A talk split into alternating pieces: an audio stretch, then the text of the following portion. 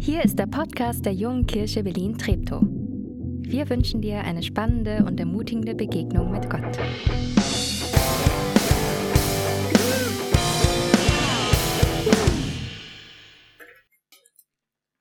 Guten Morgen auch von meiner Seite nach Hause über den Livestream und hier im Kinosaal. Ich freue mich riesig auf das, was wir heute starten, weil wie Katharina schon in der Anmoderation gesagt hat, die letzte Predigtserie ging um Anbetung, weil wir merken, dass das die Kraftquelle für unseren Glauben, für unser Leben ist. Aus dieser Begegnung mit Gott raus bekommen wir Orientierung, Kraft, alles, ich glaube wirklich alles, was wir brauchen. Aber wir wollen nicht dabei stehen bleiben, weil das, glaube ich, für hier in Berlin 2022 noch nicht das letzte Ziel, der Selbstzweck ist, sondern ich glaube, wir sind hier, weil wir eine Mission haben. Uh, we are on a mission. Ich glaube, das ist jeder. Die Frage ist, was ist meine Vision, Mission? Was ist deine Mission? Und äh, wir wollen das gerade nach Corona, wo das Leben hoffentlich jetzt wieder ein bisschen in Gang kommt und oh, ich war ich war auf meiner ersten Dienstreise wieder mit dem ICE gestern, vorgestern. Das war schön. Das jetzt wieder zu entfalten, zu entdecken, vielleicht neu zu entdecken, was unsere Mission ist. Und wir haben uns überlegt, wie machen wir das? Ganz einfach. Als JKB Treptow haben wir, haben wir zwei äh, Mutterwerke. So Berliner Stadtmission, hier als Local Player, als Teil der evangelischen Kirche. Und auf der anderen Seite die Liebenzeller Mission als äh, süddeutsches Heimatwerk mit weltweitem Horizont, auch evangelische Kirche. Und wir gucken uns aus diesen beiden Werken jeden Sonntag einen Hero an. Oder eine, was ist das wörtliche, weibliche von Hero? Hat die im Englischen haben. Danke. Englisch ist da einfach einfacher. Äh, gucken uns einen Helden, eine Heldin an und um in ihrem, in seinem Leben zu entdecken, was war denn so ein Marking Point, wo, wo er wirklich herausgestochen ist, um davon zu lernen für, für uns als Gemeinschaft und für, für unser eigenes Leben. Äh, frei nach dem Motto, wir stehen auf den Schultern von Riesen. Und ich glaube, das wird uns helfen, weiterblicken zu können, wie wenn wir einfach nur dastehen und gucken, was steht denn vor der Türe. Äh, und um uns an unseren heutigen Helden ranzutasten, der mich, ich muss sagen, die Woche beim Vorbereiten, beim Lesen und Zeug anhören über ihn, ich bin völlig, ich bin völlig verloren gegangen. Ähm, äh, und gestern, das war so schmerzhaft, das jetzt einzudampfen auf einen Punkt, den ich mit euch teilen werde.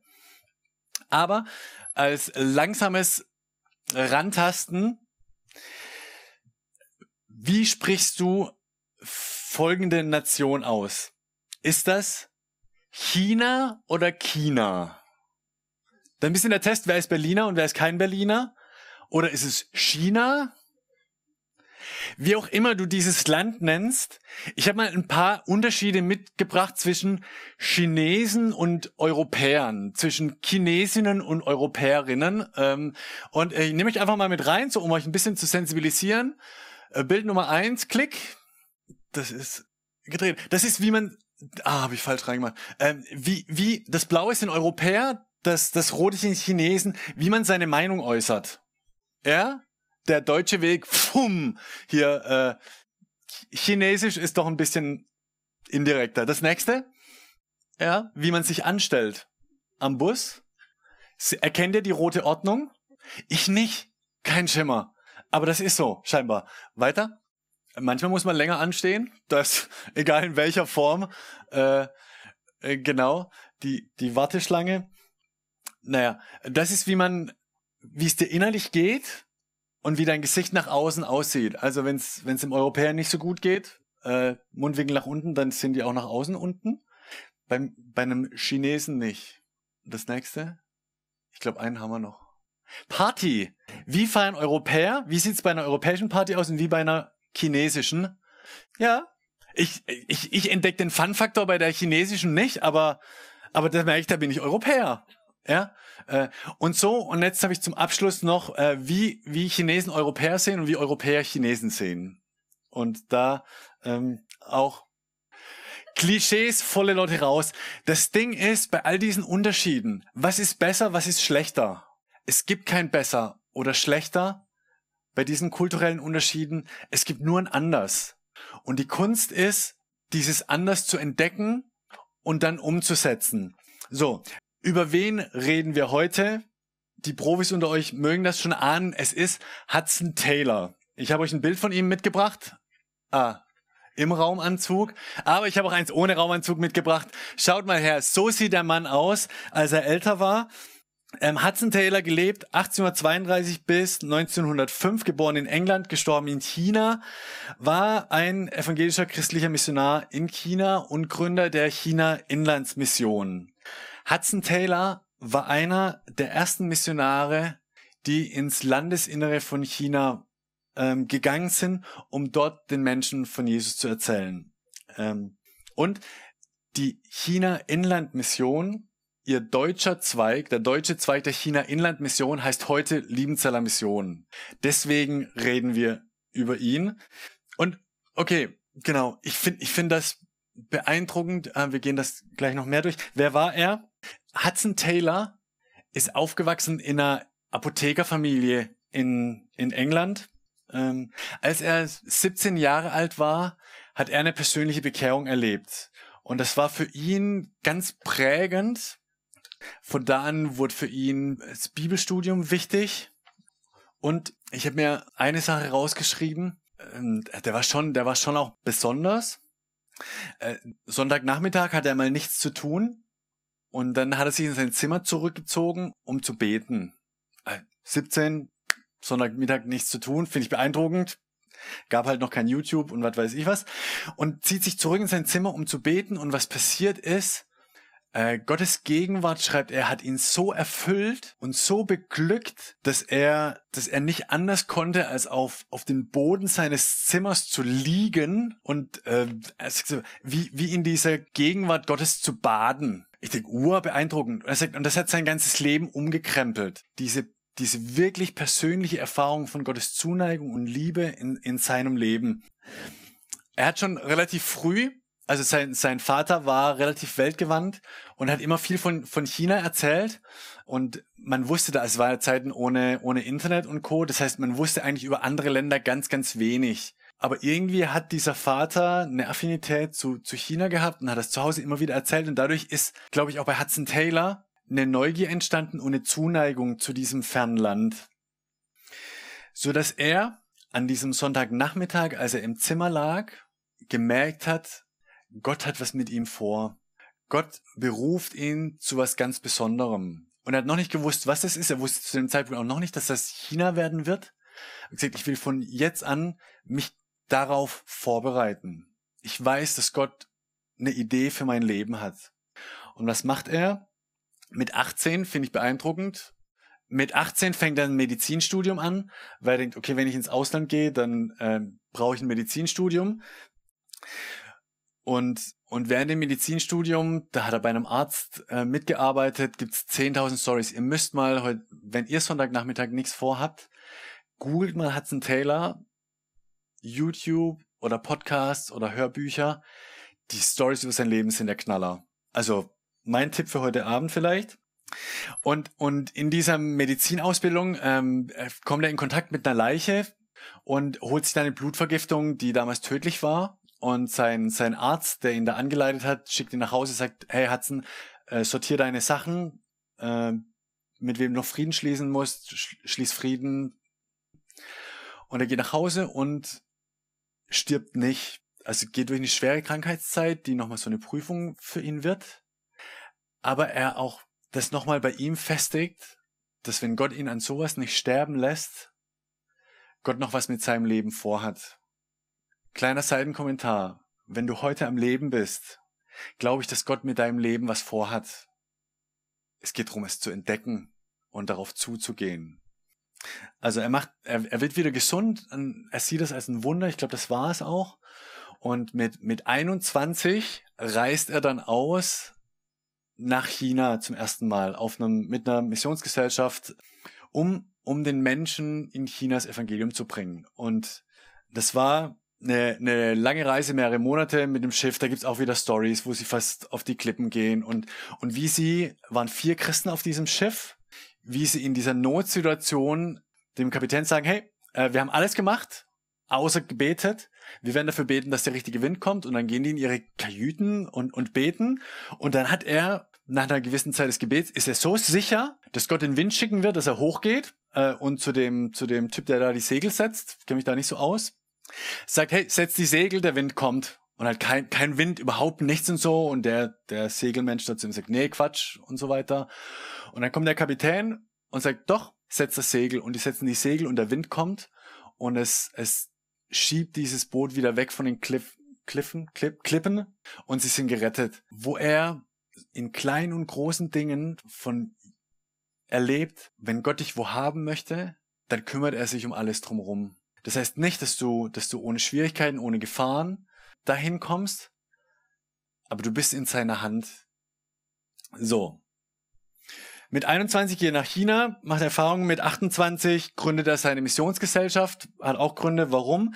Weil die Missionare, die es in China schon gab, nicht bereit waren, ins Landesinnere reinzugehen. Aber da kommen wir gleich noch dazu. Hudson Taylor war 51 Jahre in China, um das mal so ein Rundumbild zu geben. Die von ihm ins Leben gerufene Gesellschaft brachte über 930 Missionare ins Land. Sie haben 125 Schulen gegründet. Dadurch haben 18.000 Menschen ein Leben mit Jesus Christus angefangen. Und äh, sie haben noch 300 Arbeitsstationen gegründet und 1100 einheimische Helfer äh, gewonnen, unterstützt und losgeschickt. Abgefahren, oder? Es finde ich unglaublich. So. Was ist jetzt die eine Sache, die ich heute Morgen mit euch spotten möchte? Es gibt eine Sache, in der war Hudson Taylor, wurde er zu einem echten Gamechanger. Da hat er das, was Mission war, komplett revolutioniert. Und die Sache möchte ich mit euch angucken, weil ich glaube, das ist das, eine der Sachen, die wir von ihm lernen können und sollten als JKB, als Christen in Berlin, wie wir unsere Mission leben. So, und jetzt bitte, also das ist dieser wohlgepflegte englische Mann und jetzt bitte das nächste Bild. Das ist der gleiche wohlgepflegte Mann, aber eben nicht in englischer Kleidung, sondern in chinesischer Kleidung.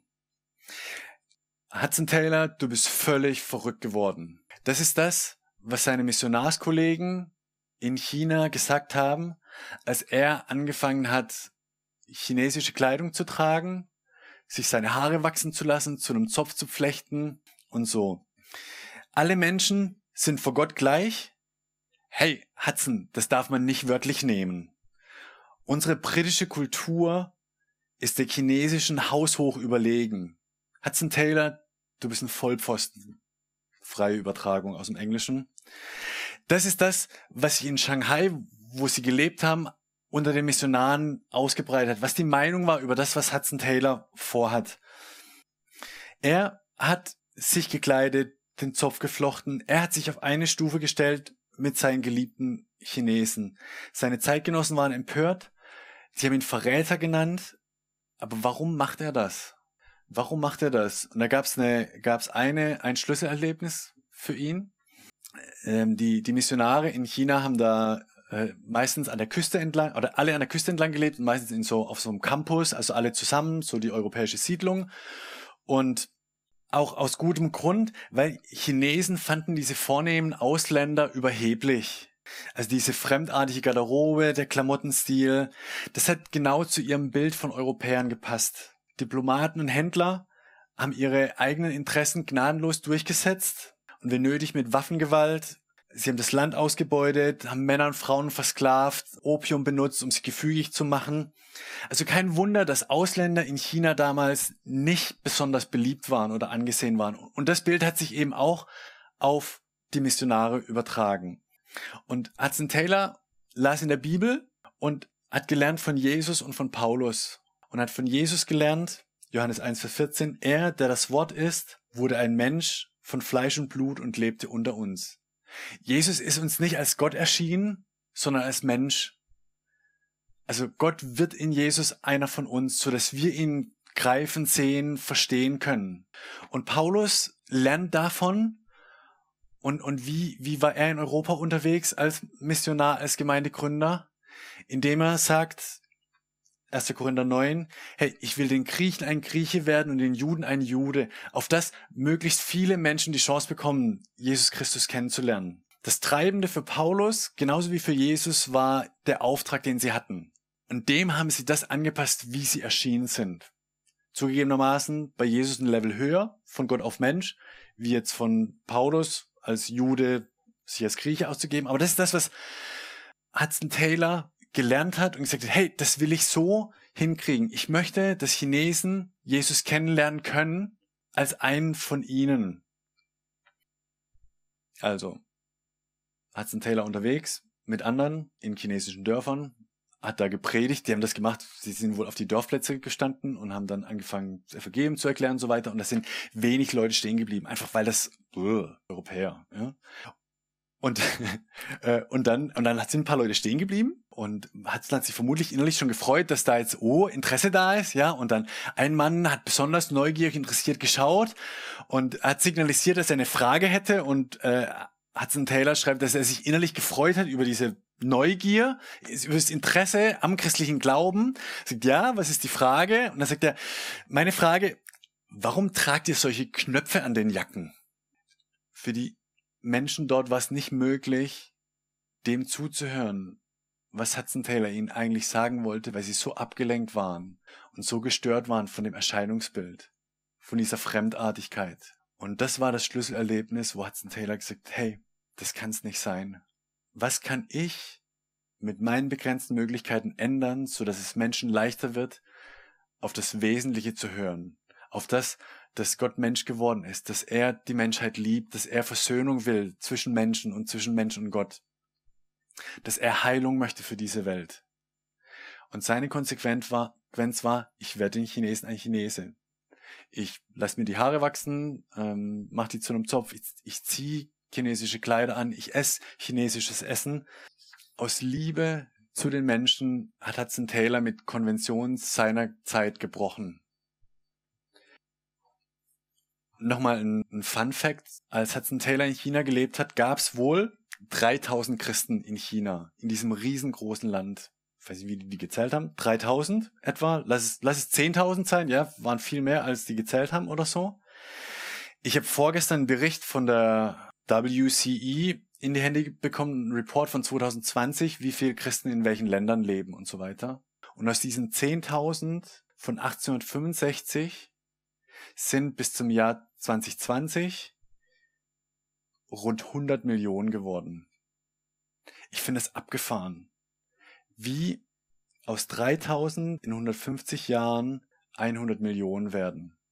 Und das, obwohl ähm, das war 1899 in China der Boxeraufstand war ähm, viele christliche Missionare getötet wurden und alle anderen aus dem Land raus mussten und China dicht gemacht hat gegenüber dem christlichen Glauben und christlichen Organisationen. Ich glaube, ein, eines der Geheimnisse, dass, dass das Evangelium sich trotzdem weiter ausgebreitet hat und Menschen Jesus kennengelernt haben, ist, dass ein Hudson Taylor und die mit ihm da waren, dann diesen entscheidenden Move gemacht haben. Das Evangelium, der christliche Glaube wurde chinesisch dass, dass er sich ihn angepasst hat, dass, dass er Einheimische geschult hat, dass er diese Arroganz überwunden hat, ich bin was Besseres, was er gar nicht war, hat es ermöglicht, dass als 30 Jahre später alle Europäer aus dem Land müssen, der christliche Glaube einheimisch geworden ist und sich das Evangelium chinesisch ausbreiten konnte. So, Dirk, was hat das jetzt mit uns zu tun? Berlin. Ich bin gestern Abend am Hauptbahnhof angekommen im ICE, bin ausgestiegen und bin, bin die Treppen runter, das seid ihr bestimmt auch schon oft, und gehe auf diesen Platz raus, der immer schöner wird und voll ist mit Menschen.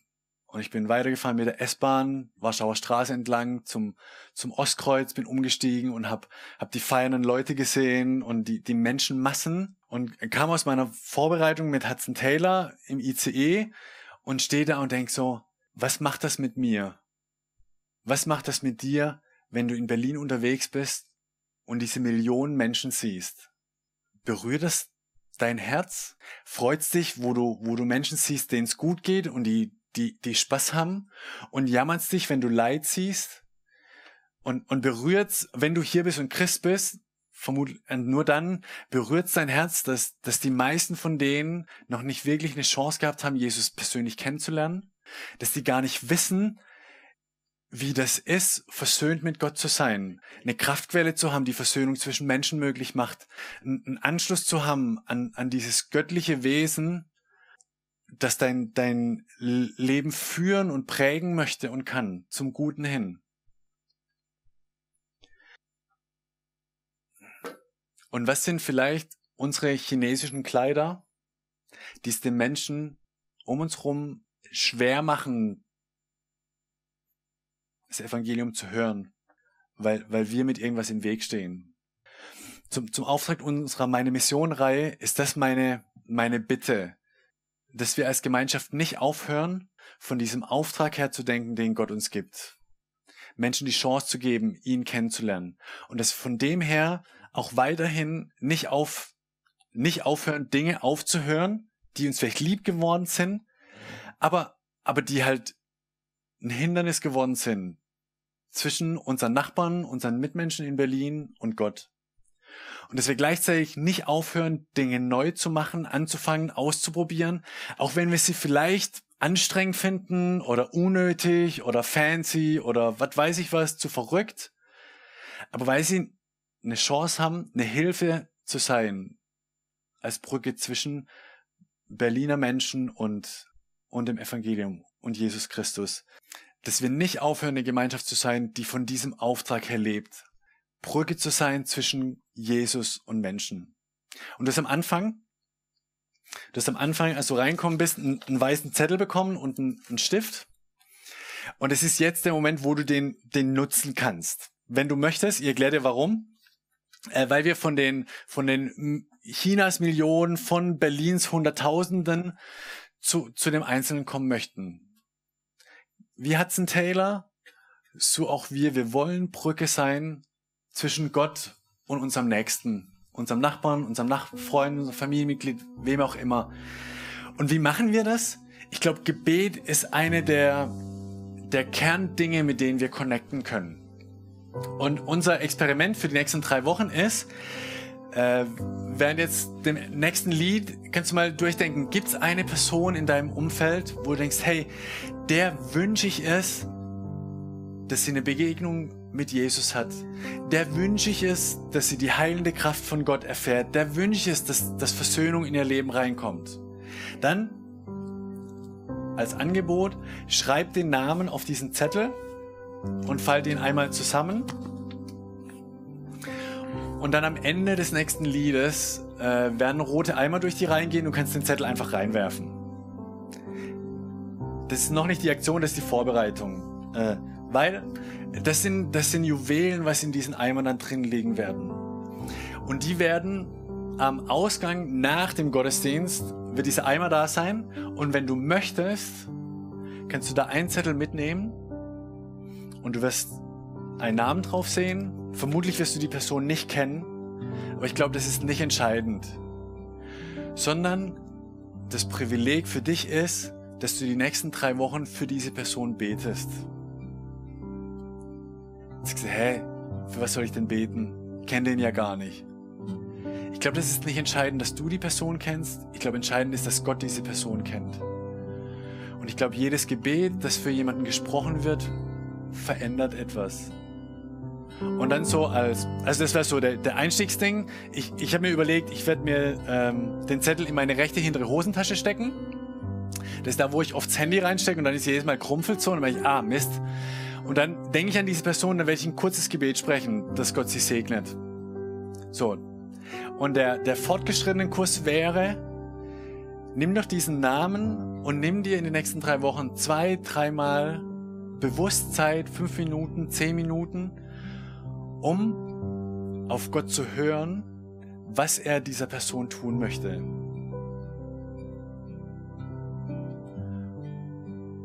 Und dazu üben, für Gottes Geist sensibel zu sein und dann das zu umbeten. Und dann, ich habe keine Ahnung, was wir erleben werden in den nächsten drei Wochen.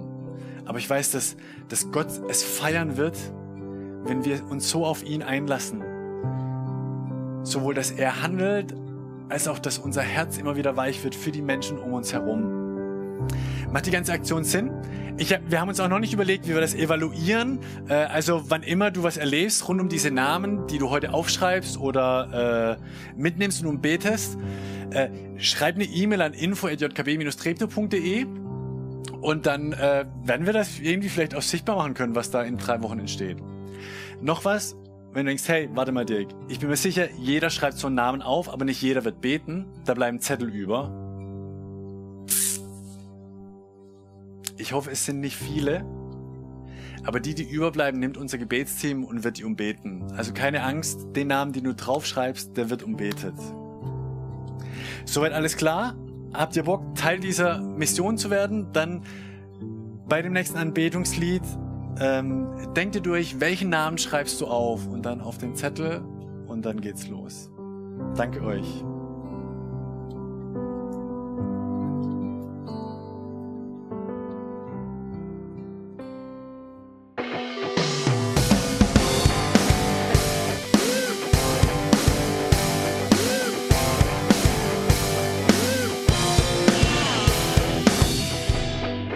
Schön, dass du diesmal dabei warst.